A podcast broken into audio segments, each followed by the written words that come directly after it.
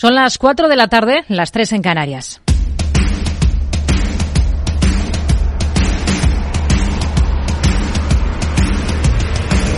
No decida lo que hará el mercado. No se salte las normas de su operativa. No se deje dominar por sus emociones. Mercado Abierto con Rocío Arbiza. Muy buenas tardes. Calma y mayoría de índices al alza en esta primera sesión bursátil del mes de marzo. El mes comienza con un freno algo menor al esperado en el IPC de la eurozona. Se modera el dato preliminar de febrero dos décimas hasta el 2,6% interanual y el enfriamiento se traslada también a la subyacente que también mengua otras dos décimas hasta el 3,1%, su nivel más bajo desde marzo del 22. Un dato de precios que se une a una tasa de paro que se sitúa en la eurozona en el primer mes del ejercicio en el 6,4%, una décima por debajo de la cifra de diciembre y el mínimo de toda la serie histórica. Pero no han sido las únicas cifras. También sabemos que se ha extendido la contracción de la actividad en las fábricas de la eurozona en febrero, según el índice PMI, y que España, por cierto, es la primera gran economía del euro que logra emerger de esa recesión manufacturera. Datos que vigila muy de cerca el Banco Central Europeo. Ya saben que es dependiente de los datos y que la semana que viene tiene nueva reunión, la del mes de marzo, mientras que en Estados Unidos varios, varios miembros de la Reserva Federal siguen insistiendo en que no hay prisa por bajar los tipos. Thomas Barkin, presidente de la Reserva Federal de Richmond en la CNBC. Cuando hablo con quienes fijan los precios, saben que la inflación ha bajado y saben que muchos de estos aumentos extraordinarios de precios ya no están en sus manos, pero creo que todavía está empujando. Y eso es un poco lo que hemos visto en los datos de ayer. Asegura que la FED tiene la oportunidad de reducir la inflación muy cerca de su objetivo. Hay movimientos llamativos este viernes por el lado empresarial en Estados Unidos, caso por ejemplo de esa euforia compradora que vemos en NetApp. Más de un 23% está subiendo fruto de sus últimos resultados, pero tenemos también cautela en el sector financiero de la mano de su ya cuestionado New York Community Bank, que agrava su crisis al reformular cuentas. Rebaja su resultado 2.400 millones de dólares nada menos, y además releva a su consejero delegado. Tenemos a esta hora en Estados Unidos a los índices, a los principales indicadores con tono mixto. El Dow Jones cede un 0,33%, el S&P 500 está en positivo con alzas discretas de apenas el 0,10%. Y aquí, a este lado del Atlántico, tenemos movimientos llamativos en nuestro país. Tras el varapalo de la última jornada en Grifols de más del 35%, Hoy vemos que la compañía rebota con fuerza, casi un 15% a esta hora de la tarde, pero lo hace después de haber enviado hasta tres comunicados a la Comisión Nacional del Mercado de Valores para aclarar el caos de sus cuentas, que lejos de explicar en su última conferencia con analistas enredaba más, sobre todo en lo relativo al flujo de caja libre. Lo que dice ahora Grifols es que espera que la generación de flujo de caja operativo antes de partidas extraordinarias aumente este año en cerca de 500 millones de euros y que alcance aproximadamente los 900 millones. Y señala que lo va a hacer impulsado principalmente por la mejora en el resultado bruto de explotación, el EBITDA, y por un menor consumo de capital de trabajo. Y calcula que para el periodo comprendido entre 2025 y 2027 espera generar un flujo de caja libre antes de dividendos en el rango de 2.000 a 2.500 millones de euros. Las explicaciones hoy parece que convencen. Mientras la compañía sigue a la espera, como saben, de la firma del auditor a esos números, a esos resultados. Más allá de ello, tenemos recortes claros en valores como Colonial, Acerinox o ACS, los tres como reacción a sus últimos resultados. Dicen desde ACS, desde la constructora, que esperan lograr 3.000 millones de euros en los próximos años con la venta de activos considerados no estratégicos. Activos entre los que destaca, por ejemplo, la filial de servicios Clece, activos industriales o la participación del 43% en la autopista tejana SH 280 88, en la que además de Avertis hay otros inversores interesados. Para este año se marcan también como objetivo que su filial estadounidense Turner aterrice en Europa. Juan Santamaría, consejero delegado de ACS. Turner nosotros ahora mismo tenemos un grupo que genera casi 18.000 millones de ingresos en Estados Unidos. Y vemos que hay un sector enorme en Europa al que no podemos acceder porque no tenemos a Turner. Con lo cual, una prioridad para nosotros es abrir Turner en Europa este año Eh, se puede hacer orgánicamente y se puede hacer inorgánicamente. Inorgánicamente tenemos tres posibles oportunidades que estamos analizando y mirando.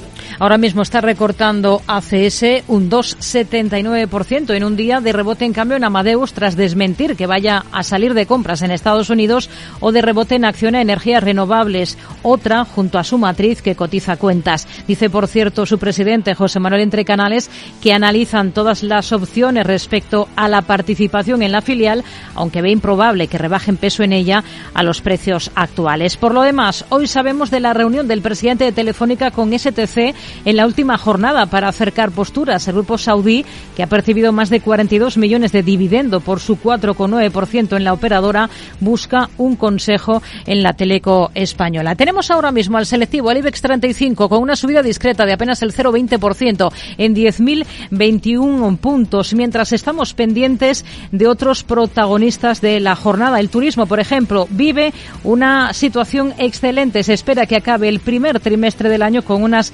cifras récord. Una situación que hemos analizado, la del sector turístico y sus previsiones aquí en Capital Radio con Carlos Albella, secretario general de la Mesa de Turismo de España tenemos un potencial tremendo, porque lo que tenemos que trabajar es en la desestacionalización y en la descentralización o deslocalización de los destinos turísticos. Y lo mencionábamos hace un momento con esos eh, destinos de Semana Santa, que no son los tradicionales, y que lo que tenemos que conseguir es que no se nos concentren la mayoría de los turistas que nos visitan en unas determinadas épocas del año, como es el periodo estival, y además en unos lugares concretos que son los destinos tradicionales. A las cinco y media de la tarde hablaremos del índice de precios de referencia del alquiler para zonas tensionadas que acaba de ver la luz en nuestro país. ¿En qué consiste exactamente? ¿Cómo y a quién afecta este índice oficial? Lo abordaremos con Ángel Muñiz, profesor de Economía de la Universidad Europea. Y en el tramo final del programa tendremos consultorio de bolsa con Roberto Moro y Jorge del Canto. Esto es Mercado Abierto en Capital Radio. Comenzamos.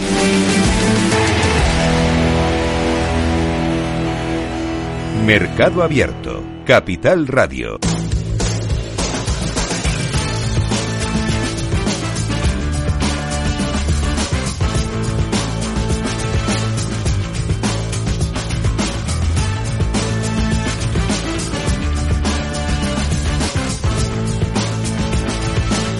Miramos a Estados Unidos. Tenemos tono mixto para los índices de Wall Street. Está en negativo el Dow Jones, un 0,29%. Está muy plano, pero en positivo el S&P 500 y suma el Nasdaq 100, un 0,24%. Hoy tenemos macro en Estados Unidos, el dato de PMI manufacturero que mejora en el mes de febrero. Lucía Martín, muy buenas tardes. Buenas tardes. Ese dato ha repuntado hasta los 52,2 puntos desde los 50,7 previos y por encima de los 51,5 esperados. Esto demuestra que sigue la recuperación en este sector. Apollo Management advierte de que la reactivación de la economía impediría a la Fed recortar tipos este año. Lo ha dicho el economista jefe de esta compañía. Una reactivación de la economía americana y también un aumento en la inflación subyacente harían imposible que la Reserva Federal pueda rebajar los tipos este 2024. Según Apolo, la situación ha dado un gran giro tras las mejores perspectivas de crecimiento de Estados Unidos y también la relegación de las condiciones financieras después de que el regulador americano detuviera las alzas de tipos. La crisis de New York Community Bank se agrava al reformular cuentas y relevar al consejero delegado. La entidad financiera ha admitido debilidades significativas en sus controles internos sobre los préstamos, reformular sus cuentas, retrasar su informe anual y relevar a su CEO. El banco que absorbía el pasado año el negocio de Signature Bank en esa crisis bancaria regional agrava ahora de nuevo la situación tras unas semanas de tregua. Las sacudidas han encendido las alarmas sobre la exposición al crédito inmobiliario comercial. Mattel aplaza la presentación de su informe financiero anual del 23. Tras identificar deficiencias significativas, eh, según ha dicho la propia compañía, en sus controles internos sobre los informes financieros. Según la empresa, no se espera que esos problemas detectados relacionados con los controles de las tecnologías de la información vayan a tener un impacto importante en los estados financieros 2023. La empresa se ha comprometido a presentar el informe a más tardar el 15 de marzo. AMD retrasa precisamente hasta esa fecha, hasta el 15 de marzo, su informe anual por las sospechas internas en el Departamento de Contabilidad. La comercializadora agrícola estadounidense pospone la publicación de su informe anual, anticipa además una debilidad material en las prácticas internas de información financiera de la compañía. Compañía. Las turbulencias llegan después de que en enero sorprendiera al mercado al suspender a su director financiero a la espera de una investigación interna. Según fuentes cercanas además a la empresa, la oficina del fiscal de Estados Unidos en Manhattan habría puesto en marcha una investigación sobre esas prácticas contables. Y lo más demanda a OpenAI y a su director por anteponer el lucro al beneficio de la humanidad. Así es, ha presentado una demanda contra OpenAI y también contra Sam Altman por vulnerar, en su opinión, el acuerdo fundacional de esta compañía de inteligencia artificial. Considera que se antepone el lucro de la firma frente al beneficio de la humanidad que se perseguía de forma original. Según publica Bloomberg, el multimillonario que ayudaba precisamente a financiar a OpenAI en sus inicios, ahora considera que la estrecha relación entre la firma y Microsoft ha socavado la misión original de la sociedad que buscaba crear una tecnología de código abierto que no estuviera sujeta a las prioridades corporativas de una compañía. Bruselas pide explicaciones a Meta por la gestión de la publicidad en Instagram y Facebook. La Comisión Europea le ha pedido información detallada sobre las suscripciones que ofrece para ver estas dos redes sin anuncios. Le exige también que detalle las medidas que ha tomado para asegurarse de que tanto Instagram como Facebook cumplen las nuevas reglas sobre la publicidad de la Unión Europea que impone a las grandes plataformas con esa nueva ley de servicios digitales. Tenemos en el punto de mira los valores cuyos movimientos destacan a esta hora de la tarde. Por ejemplo, por el lado negativo, Las Vegas Sands, que está recortando casi un 6% en estos instantes. Dominion Energy, con descensos de más del 5%. En el lado positivo, hoy disparada la cotización de NetApp, más de un 24% de alzas para esta compañía, mientras que Western Digital está subiendo más de un 5%, lo mismo que Broadcom. Son algunos de los protagonistas del día a los que miramos con Rafael Ojeda, estratega de mercados globales de Fortas Funds. Hola Rafael, muy buenas tardes. Hola, buenas tardes. Bueno, eh, estamos estrenando justo ahora el mes de marzo. ¿Cuáles son las expectativas con las que trabajan eh, para el mercado en este mes de marzo? ¿Qué es lo que esperan y qué es lo más relevante de esta sesión cuando tenemos alguna cifra macro, macro sobre la mesa, datos de PMI manufacturero en Estados Unidos, pero todavía resuenan esos ecos del PCE de la última jornada? Sí, lo que nosotros esperamos fundamentalmente es que la Reserva Federal no baje tipos hasta al menos el mes de mayo-junio, yo me postulo más por el mes de junio, y que Europa no baje tipos de interés hasta pasado el mes de septiembre, salvo que eh, tenga un problema muy, muy, muy serio eh, Alemania y obligue a la Reserva Federal, a, perdón, a, Estados, perdón, al Banco Central Europeo a bajar tipos de interés precipitadamente para ayudar a, para ayudar precisamente a, Alemania. En cuanto a la presentación de resultados, estamos viendo que son realmente positivos y creemos que, que la senda va a ser en esta línea en los próximos meses. Por lo tanto, somos optimistas con la renta con la renta variable y con la renta fija estamos poniéndonos quizás un poquito más largos en duración. Hmm. Tenemos en el punto de mira a Banco de New York Community Bancorp. Se agrava su crisis, ha tenido, lo hemos contado, que reformular cuentas. También eh, ha echado a su consejero delegado. Ha admitido deficiencias significativas en sus controles internos, lo que le ha llevado a rebajar el resultado en 2.400 millones de dólares. No tiene buena pinta, ¿no? La verdad es que no, ha aumentado en 10 veces su partida del cuarto trimestre. Tú, has dicho, ¿no? 2.400 millones de euros, 2.700 millones de dólares.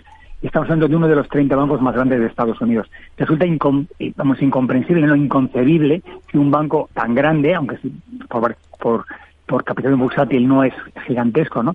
Pero bueno, que es uno de los 30 bancos más importantes del país, que a día de hoy pues tenga problemas de, deficiencias en cuanto a su control corporativo y, control de costes resulta un poco sorprendente. Y eso lo que demuestra es que aquí todo el mundo es bueno hasta que se demuestra lo contrario. Y mira, lo que está sucediendo. Creo que va a ser un problema muy serio, sobre todo de credibilidad para la mediana banca. Hmm. Hoy está recortando más de un 22% en bolsa. Hay otro anuncio llamativo, el de Mattel, que asegura que no puede de momento presentar su informe anual correspondiente al último año en los plazos eh, previstos porque ha identificado determinadas deficiencias en su control interno. ¿Qué le parece? Bueno, pues me parece un poco lo que hemos hablado antes. Sí, me parece un poco sorprendente que de repente en un trimestre descubras que tienes deficiencias en tu control interno y por tanto no puedas reformular tus cuentas, eh, tus cuentas trimestrales, porque claro, porque creen que van a ser muy, muy, muy inferiores los resultados a los que tenía previsto, ¿no? Entonces, para evitar un descalabro como el que hemos visto anteriormente con, con este banco norteamericano, pues lo han hecho, ¿no? La verdad es que es bastante incomprensible que, que una compañía tan grande pues tenga estos problemas hasta el extremo de no poder presentar unas cuentas trimestrales. Eso deja, deja, mucho que desear en una empresa cotizada. Está la compañía recortando en este caso algo más de un 1%, la compañía juguetera. ¿Con qué se queda de los resultados de anoche de Dell Technology? Supera estimaciones de facturación, ayudado por el auge de la inteligencia artificial y la recuperación del mercado de los ordenadores eh, personales. Sí, cada vez son más las, las personas que están volviendo al ordenador personal de toda la vida, ¿no? De los años 80, años 90, y no tanto a ordenadores personales. Y, y sí, bien es cierto, ¿no? La compañía tenía una previsión de 22.150 millones de ingresos, han sido 22.300. El beneficio que eso es lo más importante, se preveía 1,72, ha sido de 2,20 y algo que es muy, muy, muy importante, el incremento del dividendo a unos 78 dólares por acción. Eso lo que demuestra es que Dell está haciendo las cosas bien, pero lo que tú muy bien indicas, la inteligencia artificial está tirando de todo el sector tecnológico y de toda la capilaridad que hay dentro de, dentro de este sector tecnológico. Bueno, Dell ahora mismo está disparada esta jornada, más de un 26% de repunte. La compañía está alcanzando máximos históricos. Disparada también la cotización de NetApp, cotiza las cifras presentadas anoche. Escenario para este valor. Pues el escenario es muy positivo porque en el tercer cuatrimestre de, del año 2023 se esperaba 1,07 y ganó 1,15. En el cuarto cuatrimestre se esperaba 1,39 y, y fue 1,58. Y en este cuatrimestre se espera 1,69. Es decir, cada vez se espera más beneficio y bate las expectativas. Eso lo que demuestra es que esta compañía está haciendo los deberes como tantas empresas tecnológicas y está pasando lo que está pasando, ¿no? que el dinero fluye hacia Estados Unidos y sobre todo hacia el sector tecnológico. Hmm. Autodesk sube más de un 3% a esta hora de la tarde. También está cotizando esas cifras del cierre de la última sesión. ¿Qué le han parecido esos números? Pues la verdad es que muy, muy positivos. Está ganando un 3, pero llegó a estar subiendo un, casi un 9% en el, en el after hour y pasa lo mismo. La compañía, segundo eh, cuatrimestre del 2023, 1,55 de beneficio. En el tercero, 1,91. En el cuarto, 2,07. Es decir, cada vez están variando las expectativas. Por tanto, no estamos ante una burbuja, sino estamos viendo que son compañías que cada vez ganan más dinero y justifican pues esos PERES tan elevados que tienen. Hmm. Otro de los protagonistas es eh, Hewlett Packard Enterprises, lo mismo está reaccionando a sus resultados. Eh, visión para, para este valor, ¿cómo lo ve? Bueno, Hewlett Packard eh, es una compañía que dentro del sector es como un dinosaurio. Es una compañía un poquito un poco al margen, IBM, un poco un poco por el estilo, ¿no? La compañía pues se está moviendo en el entorno de los 14, 15 dólares por acción. Había tenido, por lo menos en el after hour, perdía casi un 6%, y la verdad es que la compañía está un poco triste. Tiene un yield alto, 3,45, lo que vemos que es una empresa madura. Y el problema que tiene es que su, su beneficio no repunta su beneficio va cayendo poco a poco. En el, en el primer cuatrimestre del año pasado fue de, fue de 63 centavos, luego 52, luego 49, ha recuperado 52 y da la sensación de que es una vaca a la que se ordeña, pero que no tiene esos catalizadores de crecimiento que justifiquen que la gente invierta en ella. Y en un sector tan hipercompetitivo siempre hay empresas más interesantes que Hewlett Packard para invertir. Y ese es el problema que tiene esta empresa. Rafael Ojeda, estratega de mercados globales de Fortas Funds. Gracias. Muy buenas tardes. Adiós, buenas tardes. Capital Radio. La genuina radio económica. Siente la economía. Veo, veo una cosita. ¿Qué cosita es? Empieza por la letrita L. Ya lo sé. Letras del Tesoro. Si mires donde mires ves letras del tesoro, en Renta 4 Banco te facilitamos comprarlas de forma rápida y cómoda. Entra en r4.com y descubre todas las ventajas de comprar letras con un especialista en inversión. Renta 4 Banco. ¿Quieres más? Mercado Abierto. Capital Radio. El broker CMC Markets patrocina los valores y noticias protagonistas de la Bolsa Española.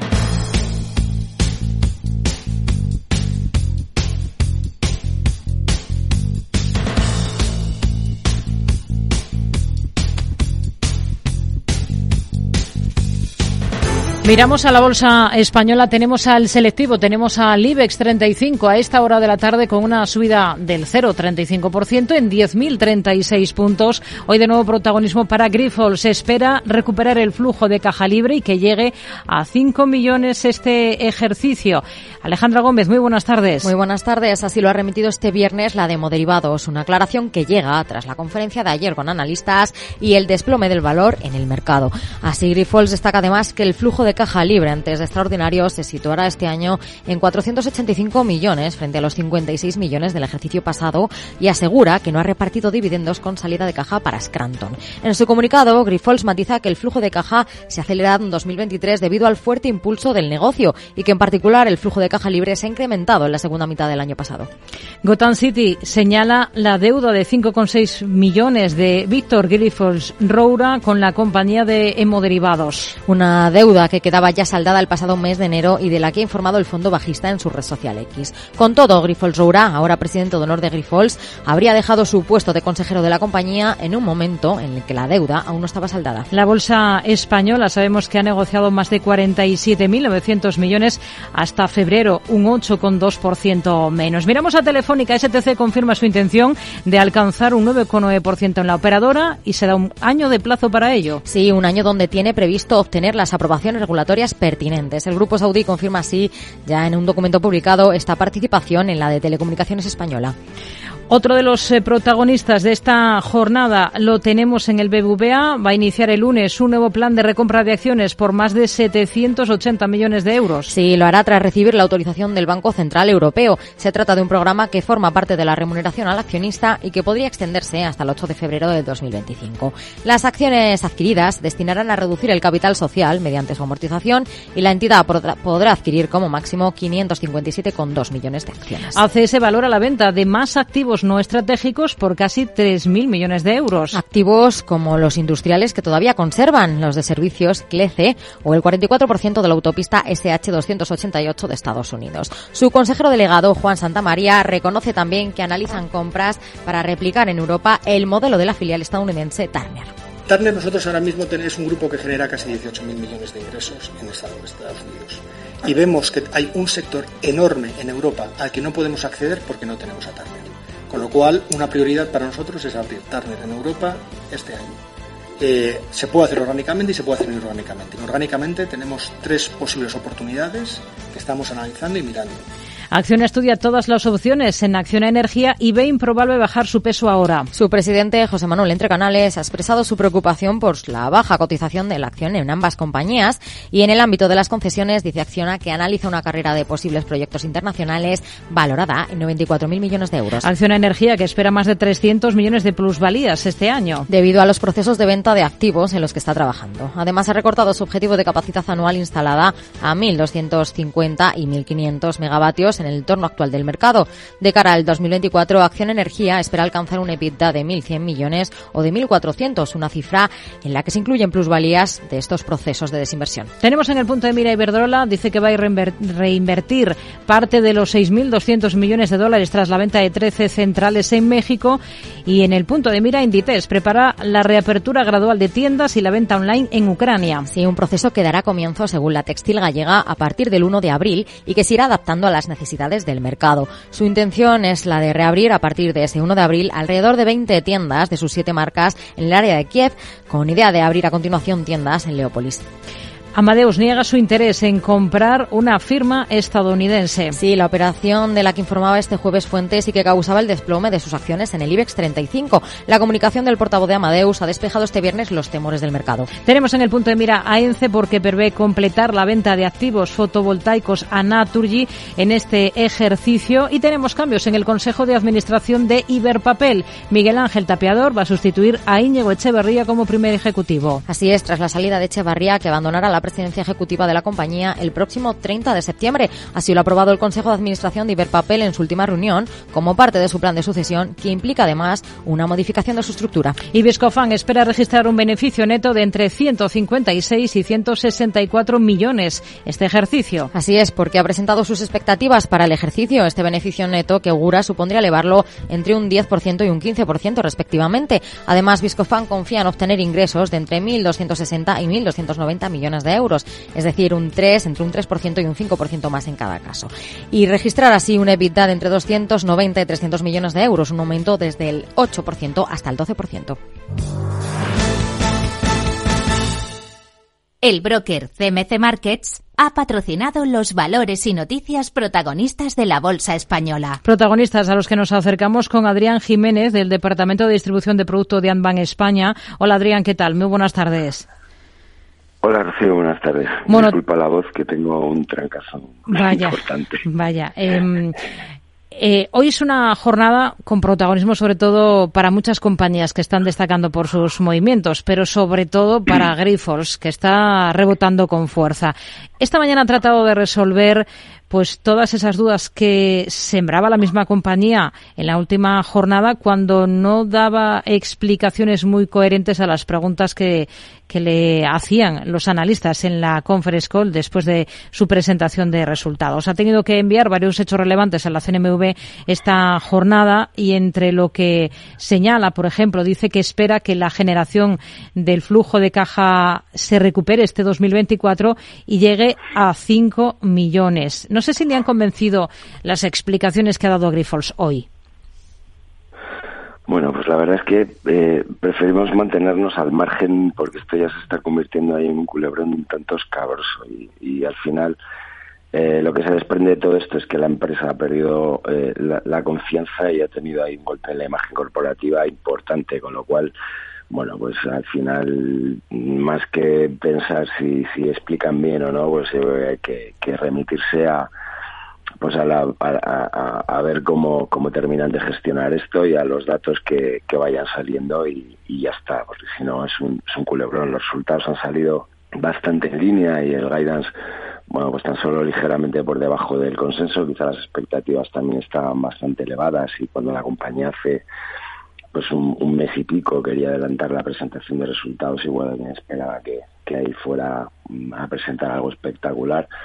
Pero bueno, yo creo que, que, al final lo que necesita la compañía es que los inversores pues, pues sigan centrándose pues eso, en, en los números y, y, sobre todo en que consigan cerrar la operación de Shanghai RAS, que se supone que debería ser el primer semestre del 2024 y bueno, y pues todo lo que falta que, que tenga que decir la CNMV en cuanto a, a divulgación y contabilidad. Hmm. Hoy estamos viendo que rebota Acción a Energías Renovables, que dice que espera más de 300 millones de plusvalías este año por la venta de activos. ¿Qué le parece y qué visión tiene para este valor y para la matriz tras las cifras que han presentado ambas en las últimas horas?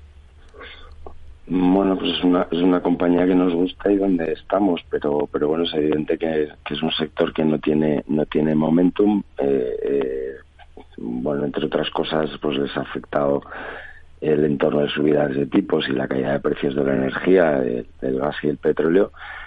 Y, y lo malo es mm, ver cuando dónde está el suelo y cuándo van a comenzar las, las bajadas de tipos, porque ya vimos en los últimos dos meses del año pasado como todo el sector, pues cuando cuando las expectativas de bajadas empezaban a adelantar hasta el mes de marzo, pues pues como rebotó.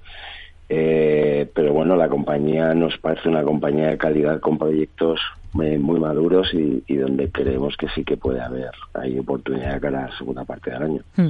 ¿Con qué se queda de, de, los resultados de ACS y de los anuncios que ha hecho en su explicación de esos eh, resultados? Por ejemplo, que valoran la venta de más activos no estratégicos por casi 3.000 millones de euros. Eh, bueno, pues han, han, tenido un poco de todo, que, quizás, bueno, tampoco es que hayan sido espectaculares, pero, pero bueno, se van compensando algunas partes buenas y malas. En una compañía global, pues es difícil que todo salga bien y donde está en, en países diferentes que van a, a, diferentes ritmos y proyectos en diferentes fases de maduración, pues es complicado. Los resultados eh, están en línea con las expectativas y quizás la parte más, más negativa es la parte de dragados, eh, muy débil en Estados Unidos y sobre todo la parte de, de, de, los pedidos en general. Y bueno, por, por el lado positivo, pues las autopistas americanas tuvieron muy buen comportamiento en el año con una subida de, de precios de, de, los peajes. La, la publicación ha estado en línea hmm. y, y, bueno, pues como digo, aspectos positivos y, y negativos que se van se van contrarrestando.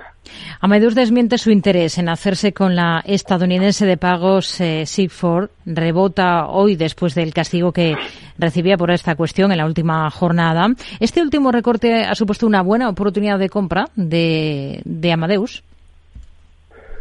Pues creemos que sí. Eh, también es otro valor que, que, nos gusta todo lo que tiene que ver con, con turismo y las cifras de reservas están recuperando a niveles ya pre-COVID. Eh, las recomendaciones están subiendo a, nivel de los analistas y bueno, ayer pues, la es que sorprendió al mercado la, noticia porque no, no se entendía, no se le encontraba mucha lógica, no se veía eh, dónde podía estar el interés y bueno, pues los resultados fueron aceptables, quizás empañados por esto que, que nadie lo entendía. Y hmm. luego, pues bueno, pues, pues ahora se ha quedado nada. Hay otros movimientos interesantes en la bolsa española, por ejemplo, esa caída que se acerca al 5% a esta hora en Acerinox. ¿Qué es lo que menos convence de las cuentas de la compañía? Bueno, lo que menos nos convence es la, la sangría esta continua que están teniendo con, con Baru Stainless eh, Malasia es eh, bueno la compañía que, que siempre bueno pues su estrategia estado más focalizada en Estados Unidos por pues es donde los precios son más altos pues bueno quizás se mete yo ahí por por tener posición en Asia y es una planta que nunca ha ido nunca ha ido bien siempre muy penalizada por bueno pues estar ahí muy cerca de de la sobreproducción a precios muy bajos de, de China e Indonesia y este año también le está afectando mucho el tema del precio de, del níquel eh, el precio del níquel y el precio del acero pues, van muy ligados y ahora la, la, producción, la oferta de, de níquel, sobre todo por parte de Indonesia, que es el principal productor, pues es, es enorme, con lo cual pues está haciendo, eh, bueno, pues hay un tope a posible subida del, del acero, con lo cual pues, pues ahí está penalizada. Hmm. Está subiendo con fuerza en el continuo Viscofan. Aquí la clave está en esas perspectivas que ha publicado para este año y que supondrían elevar el beneficio neto entre un 10 y un 15%, entiendo, ¿no? Sí, eso por un lado, que es pues desde hace ya pues, varios periodos de, presentación de resultados, que es lo que más mira el mercado es el guidance, más que los que los números, ¿no? Y, eh, bueno, la compañía dice que está en condiciones muy favorables para, para crecer de manera significativa, tanto en ingresos, evita y, resultado neto, y eso está empujando al valor. Y también, eh, bueno, pues es un, es un valor de, con un perfil donde la gente también mira mucho el dividendo de la compañía. Hecho una propuesta del dividendo de, de pagar un dividendo de 3 euros, lo que implica un incremento del 50% respecto a los dos que pagó, que pagó el año pasado. Eso seguro que también está empujando el precio. Hmm. Adrián Jiménez, del Departamento de Distribución de Productos de Anban España. Gracias, muy buenas tardes y cuídese. Gracias, buenas tardes, chao, hasta ahora.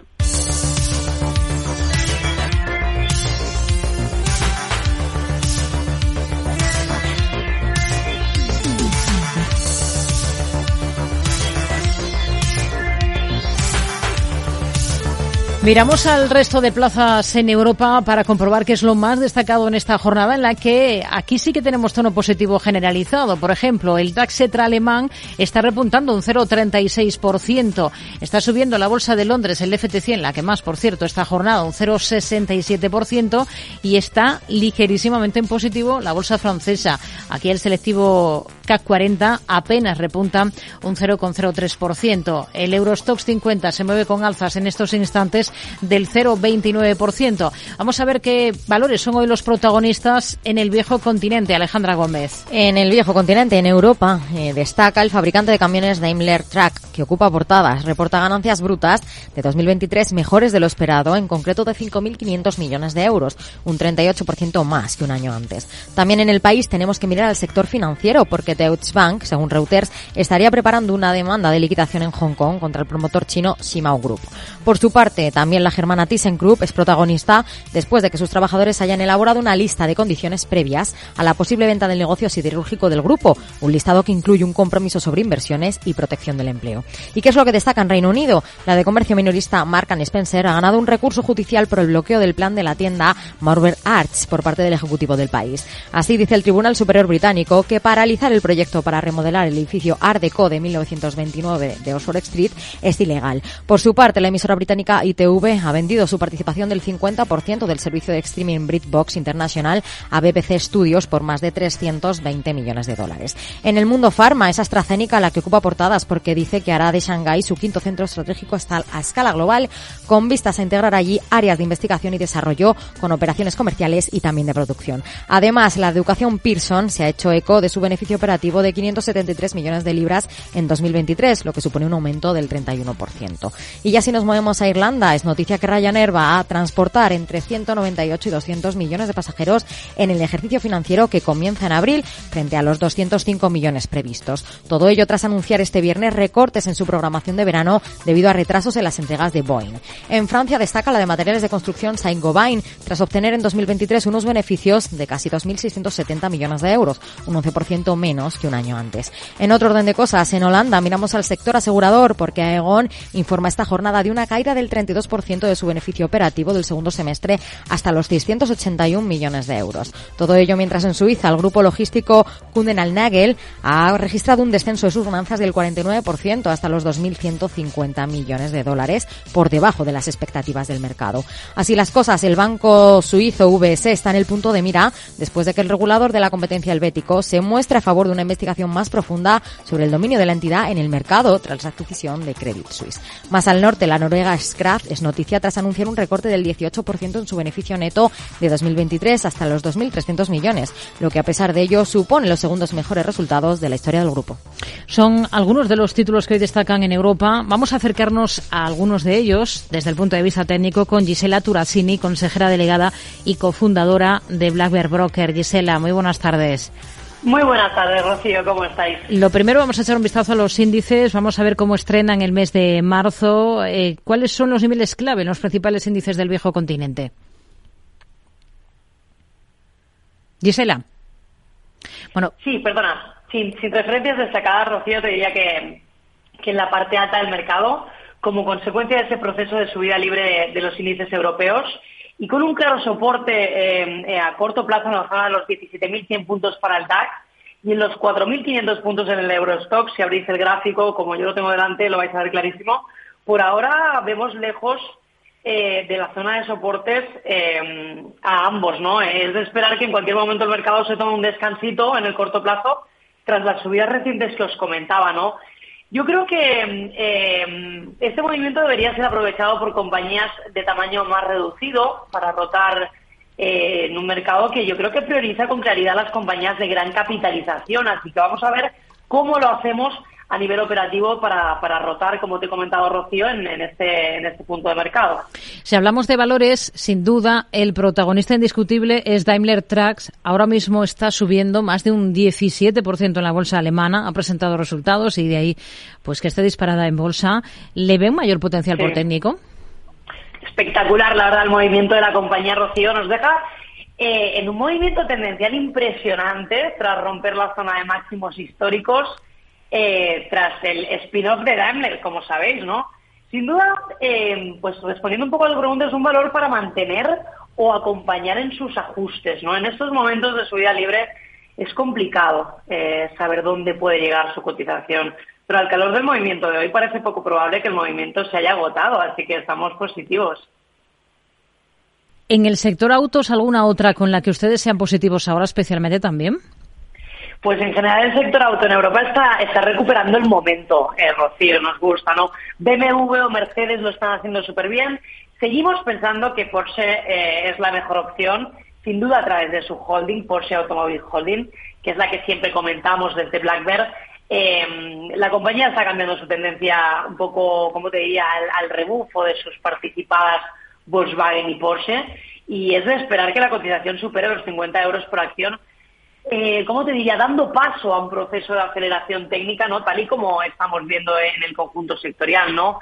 Desde Black Bear Bank recomendamos comprar Porsche Automobile Holding en estos momentos, que como bien sabéis, el holding tiene mucha mejor pinta. Hmm. Metal sigue su buen desempeño en la bolsa alemana. Escenario para el valor. Pues está alcista con muy buen momento, la verdad pero con una exagerada sobrecompra para mi gusto, Rocío. No existen peros en su cotización, te, de ser sincera. más allá de que más temprano que tarde se tomará algún descanso, ¿no? Recomendamos mantener en tendencia, al margen de nuevas operaciones, eso sí, pero bueno, si algún oyente está dentro, pues bien, bien tranquilo puede estar. Hmm. En la bolsa francesa tenemos, por ejemplo, en el punto de mira Saint-Gobain, lo hemos eh, mencionado antes, ha presentado cifras, está con recortes de más del 3,5%, encabezando las caídas en el selectivo francés. Niveles clave ahora para Saint-Gobain. Pues, eh, ¿qué, ¿qué, te diría? Pues hay un poco de repulsión de la cotización en zona de máximos, por lo que vemos en gráfico, ¿no? Que podría anunciar correcciones a corto plazo. Por ahora no se pierden soportes, pero sin duda es un aviso navegantes para nosotros. No nada grave a largo plazo, pero en el corto yo sí que te diría que los 63 euros son una posibilidad, de Rocío. Se podría tomar beneficios en la compañía, es decir, salir si se tiene un sesgo de inversión a corto plazo. Si vamos a largo plazo, pues ya sería otro tema eh, a analizar. Y en Valorec, el, fabricante de tubos sin soldadura, que es otra de las que ha presentado y también está cediendo terreno en el mercado francés, una caída de más del 3%. Sí, la verdad es que interesante, ¿no? Vemos muchas dificultades, eh, la vemos con muchas dificultades, mejor dicho, cómo trata de imponer Valorec la tendencia alcista. Es una compañía más que interesante desde un punto de vista fundamental, te diría, Rocío, que sigue siendo despreciada por el mercado. Eh, es, de esperar que este movimiento lateral alcista en el que cotiza a largo plazo siga vigente. Se ve muy claro en el gráfico, ¿no? Mm. Mientras cotice por encima de los 10 euros se puede mantener. Si logra cotizaciones por encima de la resistencia de los 15 euros, probablemente veamos un acelerón de la tendencia. Pero por el momento nuestra recomendación es mantener al margen de nuevas entradas. Y para la firma de alimentación vegetal Bonduel, ¿cómo ven las cosas por técnico? Hoy también está sufriendo tras sus resultados. La caída es incluso superior, de más del 5%. Sí, sí, bueno, no muy bien. En este caso la vemos eh, a Bonduel como sigue su marcha bajista tras hacerlo muy mal desde sus máximos en septiembre de 2021. Eh, Bonduel cotiza en una clara tendencia bajista y es muy probable que, tras la pésima publicación de resultados los precios continúen su ciclo bajista. Te diría más, eh, Rocío, ampliando su zona de mínimos. No es probable que veamos los 8 euros en breve. Recomendación de venta clara en estos momentos para la compañía. Hoy la aerolínea de bajo coste Ryanair ha anunciado que va a reducir su calendario de vuelos para el verano debido a los retrasos en la entrega de aviones por parte de Boeing. Impacto que, por cierto, ya eh, mencionaba justo esta misma semana en este programa la country manager de la compañía para España, Elena Cabrera, aquí en Mercado Abierto. Al final, eh, es verdad que eh, hemos tenido que reducir nuestros objetivos del año fiscal, como comentaba, cuando estamos hablando de 205 millones a 200 millones de pasajeros, es lo que hemos tenido que reducir con respecto a las expectativas. Esperábamos, por ejemplo, para este verano unos 57 aviones y hemos tenido un retraso en unos casi 10 aviones que no hemos recibido. Entonces estamos manejando un poco las expectativas. Sabemos que vamos a seguir teniendo algunos retrasos, pero ya lo estamos manejando. Va a haber un pequeño impacto quizás en la operativa y en los objetivos que tenemos para este año fiscal, pero van a ser mínimos. Por técnico, ¿cómo ve las cosas para el valor ahora, para Ryanair? Bueno, mientras Ryanair cotiza en esa imponente tendencia alcista, eh, vemos a Boeing que sigue lastrada por sus retrasos. Eh, si quieres analizamos un poco las dos, ¿no? Ryanair sigue un poco la dinámica del mercado que nos propone muchas opciones de mantener, pero sobre compra para nuevas entradas. De momento, mientras se defienda por encima de los 120 en su ADR, recomendamos compra en ajustes, eso sí, en ajustes, ¿no? Eh, por otro lado, pediría Rocío, la vuelta al rango de Boeing eh, nos preocupa, puesto que ver precios por debajo de los 190 sería un claro aviso para las mesas de negociación de que las cosas en Boeing están francamente mal debido a los problemas a la hora de cumplir con los pedidos. Por, lo, tanto, recomendaríamos venta. Aquí tenemos dos partes, eh, dos caras de una misma moneda. Así que para el caso de Ryanair que me preguntabas, hmm. pues de momento bien. Gisela Turasini, consejera delegada y cofundadora de Black Bear Broker. Gracias. Muy buenas tardes. A vosotros, un placer. Capital Radio. Siente la economía. Belien, fábrica líder en equipamiento de talleres automoción, exportando a más de 40 países. Casi seguro te puede interesar multiplicar la posventa en tu concesionario o taller. Eleva la experiencia posventa con servicio de proximidad Belien. Además, te invitamos a conocer la nueva recepción activa con tecnologías IA. Puedes encontrarnos en belien.es, escribe un correo a belien.com o llámanos al 962 543 073. Mercado Abierto con Rocío Arbiza. Momento ahora de conocer un poco más a fondo a los analistas y colaboradores del programa.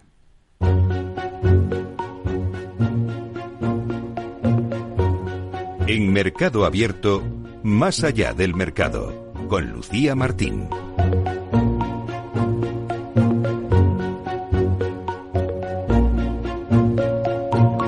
Tarde más en Mercado Abierto vamos a acercarnos a una de las expertas que suelen participar con nosotros para conocerla un poquito mejor en esta ronda que estamos eh, haciendo de entrevistas en Más Allá del Mercado. Está con nosotros Araceli de Frutos, eh, de Araceli de Frutos EAFE, también es asesora del Fondo Alaja Inversiones. Araceli, ¿qué tal? Muy buenas tardes. ¿Qué tal, Lucía? Buenas tardes. Bueno, pues lo primero de, todo, gracias, eh, por supuesto, por acercarte a los estudios de Capital Radio, dejarnos conocerte un poquito mejor ¿no? en estas entrevistas que queremos también pues humanizaros, ¿no? porque entráis muy a menudo con nosotros, eh, pues ya eh, estamos muy al tanto de, vuestro expertise, eh, pero no siempre conocemos vuestra vuestra trayectoria. Así que lo primero, Araceli, ¿hace cuánto más o menos empezaste en el mundo de la inversión y sobre todo cómo fueron tus, tus inicios? ¿Qué ha cambiado? Porque con la tecnología esto se ha acelerado de una manera. Sí, bueno, pues, pues se puede decir que, que soy eh, del siglo pasado, ¿no? Porque mis inicios fueron en, el año 96, eh, empecé en, en Fonditel, en la gestora de pensiones de, de, Telefónica. La verdad es que, bueno, pues eh, excelente empresa, de la cual, bueno, aprendí bastante de, de todos sus eh, directivos. Eh, entonces era más, más pequeña, podías estar en contacto con, bueno, pues con los directores, Santiago Fernández Albuena, que está Torres de Carranza. La verdad es que, pues un, un gran eh, inicio y una mm. gran empresa para, para, iniciar en este mundo. Y lo que ha cambiado, pues bueno, pues un poco, eh, bueno, me gusta mucho la palabra democratización, pero sí que globalización, ¿no? Podamos decirlo, de las inversiones, de antes, pues eh, digamos que los gestores o los asesores no eran eh, conocidos, eh, ¿no? En el, en, bueno, pues en el público en general y ahora, pues sí, ese interés, ¿no? Que hay por el mundo de las, de las inversiones, esa, por cara a quien están, eh, bueno, pues decidiendo o eh, asesorando en, en, este mundo eh, es lo que lo que ha cambiado yo creo es no la cercanía y el interés que existe por las inversiones eh, actualmente que no es, eh, que es distinto que de educación. O sea hay un interés por, eh, por las inversiones hay un interés por gestionar y, hacer crecer tu dinero pero aún veo un lag una, un menos educación financiera de la deseable por, para ese interés que hay por el mundo de las inversiones no bueno, siempre eso lo, lo comentamos eh, aquí, intentamos eh, desde Capital Radio pues ponerle un poco, poner nuestro granito de, arena en, ese sentido. Eh, Araceli, no sé si como mujer te has encontrado algunas trabas en el mundo de la inversión o para nada, no tiene esto nada que ver eh, un poco esta brecha que siempre se habla. Mm, digamos que ahora sí que se, está más de moda, no decir, bueno, pues el empoderamiento de la mujer y, y bueno, pues a incidir mucho sobre el tema del género, ¿no? Eh, bueno, hay que reconocer que el mundo de las finanzas es un mundo eh, tradicionalmente masculino, ¿no? la mujer pues ha ido eh, copando pues puestos y, relevancia en el mundo de las finanzas pues en estos años. yo lo que creo es que lo que tienes que, hacer es, bueno, pues si algo te gusta y quieres adentrarte en este mundo, pues la cultura del esfuerzo, la cultura del esfuerzo que en estos días pues tampoco está bien eh, eh, traída, ¿no? esa cultura de superación, de esfuerzo, eh, el mm, mejorarte en lo que estás haciendo es lo que se debe bueno poner el foco y no poner el foco en si eres hombre si eres mujer si perspectiva de género no la veo mucho, es por tu valía, estás eh, donde estás, ¿no? Y, y esa lucha mm, tuya, propia del, de, de, la persona, no, no del género, ¿no?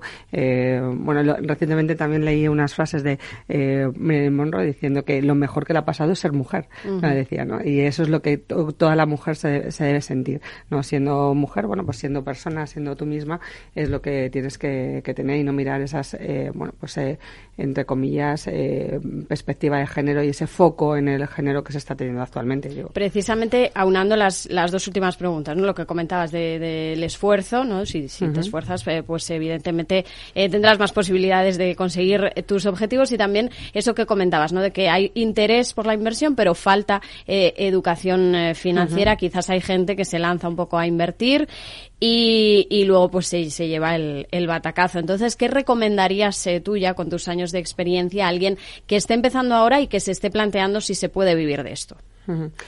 Eh, desde el punto de vista profesional, eh, vivir de esto desde el punto de vista profesional, pues lo que diciendo, formarse, eh, tanto desde el punto de vista profesional como si quieres inversor particular y ese entendido en las finanzas, pero lo principal es formarse, ¿no? Que, mm, que, te guste lo que hagas, que sea una pasión las, las finanzas, que, que muestres interés por ello. Es que sin, sin el interés y sin esa formación, pues eh, todo se te puede hacer muy cuesta arriba, ¿no? El eh, trabajar como si no lo necesitaras y lo que se dice siempre, ¿no?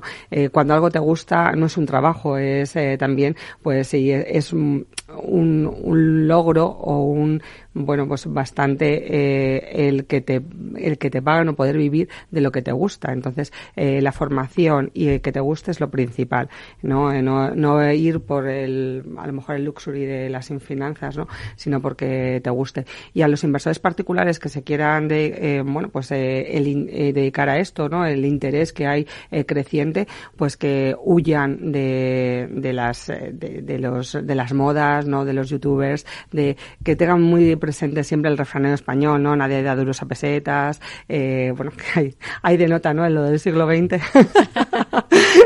y, bueno, eh, que, que, realmente eh, se dejen eh, aconsejar por profesionales, ¿no? Eh, y dentro de, de, los profesionales, pues ahí estamos en, implicados, igual que vosotros, ¿no? Los medios de comunicación, pues los asesores y los gestores en esa educación financiera que creemos que debe recibir eh, ¿no? el, el, particular. Has comentado también eh, eh, lo de vivir eh, de algo que, que, te haga feliz ¿no? y que te apasione. Eh, Araceli, no sé si no te hubieras dedicado al mundo de la inversión, ¿a, qué, ¿a qué te habrías dedicado o qué querías ser de pequeña? lo típico que luego al final terminamos de algo que no tiene nada que ver.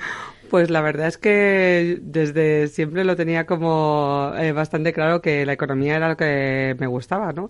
Eh, sí que es verdad que más eh, lo que viene siendo eh, la carrera, ¿no? Eh, lo que más estudié y me, y me, especialicé es en teoría en teoría económica, no en la, en la macro y sí que es verdad que luego las inversiones te, han venido un poco pues de, de, la mano de, esas decisiones y de ese inicio de carrera en Fonditel. En Fonditel empecé o, o mm, por, por, macroeconomía, por renta fija y luego fui evolucionando a renta variable, ¿no? Entonces, bueno, pues eh, la vida luego te lleva a, a dedicarte más al mundo de, de, inversión y finanzas más que a la macro, pero siempre lo he tenido claro que uh -huh. me gustaba la economía, la verdad. Bueno, ¿ha habido algún punto de inflexión en, en tu carrera también que, pues, que estuvieras o a punto de tirar la toalla o que te haya hecho dar un giro importante? Eh, bueno, ha habido, ya sabes que, bueno, pues la vida te va llevando por, por distintos eh, caminos y lo que se dice, ¿no? Cuando se cierra una puerta, se abre una ventana. Entonces, bueno, pues ha habido distintos momentos en los que, bueno, no, no se ha visto a lo mejor claro. Eh, lo importante es estar a gusto en el trabajo. Eh, empresas como Gespastor, que estábamos, eh, fíjate, éramos todas mujeres, ah, menos, menos dos chicos. éramos el resto gestoras, todas mujeres y y la verdad es que era un gusto estar ahí y el punto de inflexión fue, bueno, pues cuando pasó todo el tema con, con Banco Pastor y demás, que decidí eh, adentrarme en el mundo del asesoramiento financiero, ¿no? Mm. Eh, realmente, pues, eh, emprender, eh, eh, eh emprender, ponerme por mi cuenta en este mundo de las finanzas y ese fue, bueno, yo creo que el punto de inflexión importante, lo que viene siendo mi carrera y viene siendo mi vida ya hace 10 años y, bueno, dicen que la libertad financiera, yo considero una libertad financiera de poderme dedicar a lo que me gusta, siendo mi propio jefa, entre comillas, y y bueno, pues eh, dan, intentando eh, hacer siempre lo mejor posible mi trabajo, con lo cual punto de inflexión diría que importante eh, cuando pasé de gestión a asesoramiento. Y ya, Araceli, para terminar, ¿algún propósito para 2024? Profesional o, personal, si, nos quieres contar. A los Reyes Magos, ¿no? Carta de los Reyes Magos. Eh, bueno, diría eh, en un primer momento, después de todos estos momentos convulsos que estamos viviendo, diría un poco de virgencita que me quede como estoy. ¿Verdad? ¿no? Un poquito de estabilidad. eso, eso, no, no estaría mal.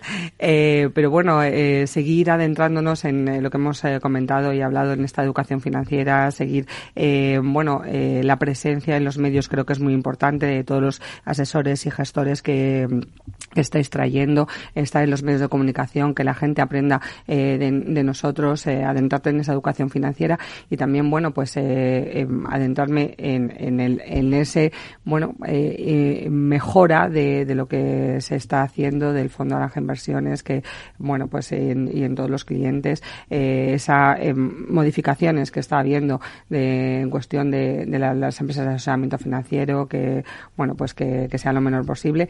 Eh, pero bueno, ya te digo que, que de momento, eh, con todo lo que está pasando, eh, que sigamos así, que es lo que mejor nos puede pasar y, bueno, que todo, y que todo se arregle. Esos serían los propósitos para el 2024.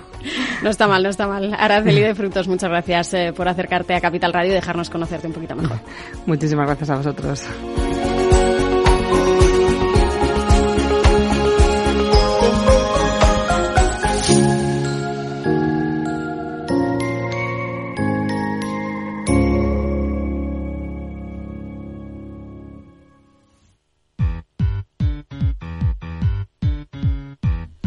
Momento de mirar a la tecnología en este programa en Mercado Abierto. Hoy tenemos que comenzar haciendo balance, como no, del Mobile World Congress de Barcelona, que terminaba hace justo una jornada y que nos ha dejado Alejandra Gómez cifras económicas muy interesantes. Así es, Rocío. La Feria Internacional y de Referencia de la Tecnología, Mobile World Congress 2024, comenzaba este lunes y cerraba sus puertas este mismo jueves. Se ha despedido de Barcelona por todo lo alto, con nada menos que 101.000 visitantes, por encima de las previsiones incluso de la organización.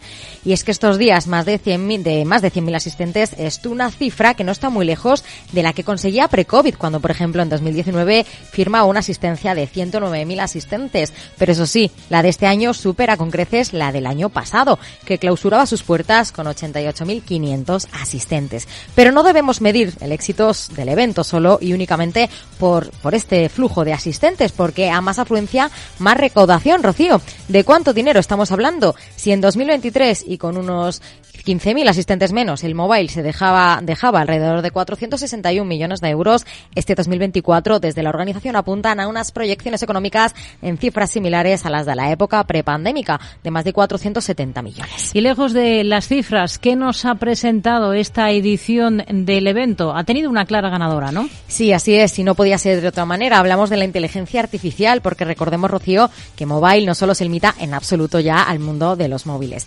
Con más de 2.700 expositores y 1.100 ponentes, de los cuales es importante decir que el 40% han sido mujeres, dicen los expertos que la edición de este año ha marcado un hito en la convergencia de tecnologías y en la influencia de la inteligencia artificial, considerada como la gran ganadora del encuentro. ¿Y cómo se ha representado esta inteligencia artificial generativa? Gran parte de las empresas asistentes han presentado alguna novedad relacionada con la incorporación de modelos generativos o de aprendizaje automático. Y les voy a dar algunos ejemplos, cosas que nos han llamado mucho la atención. Móviles como los de Samsung con herramientas de inteligencia artificial capaces de hacer traducciones simultáneas de una llamada, mejorar también la redacción de mensajes y la edición incluso de fotografías.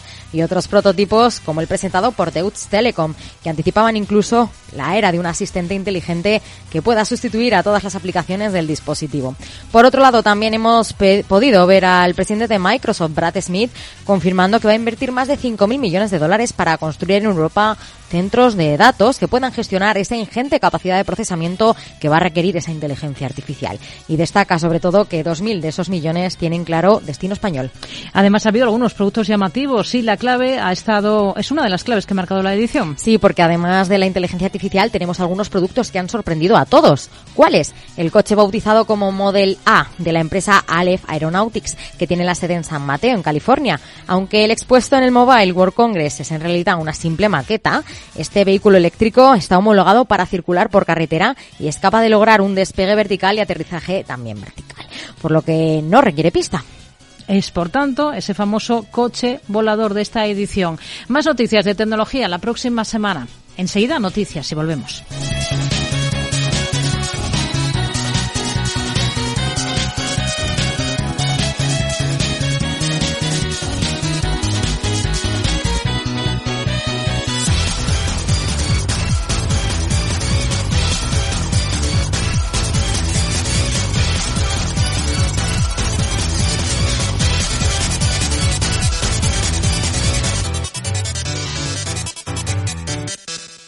Mercado Abierto con Rocío Arbiza. Me he quedado tirada con el coche. No puedo apoyar el pie. El incendio empezó en el salón. En estos momentos, ¿qué seguro elegirías? Elige Mafre, el mejor servicio 24/7 en acción, con más de 3.000 oficinas, 2.000 gestores telefónicos y 13.000 mediadores a tu disposición. Mafre, la aseguradora de más confianza en España. ¿Te interesa la bolsa? Invierte en acciones o fondos cotizados sin comisiones hasta 100.000 euros al mes con XTB. Vente al broker mejor valorado según Investment Trends y al mejor broker para operar según Rankia. Un broker, muchas posibilidades. XTB.com. A partir de 100.000 euros al mes, comisión del 0,2%, mínimo 10 euros. Invertir implica riesgos.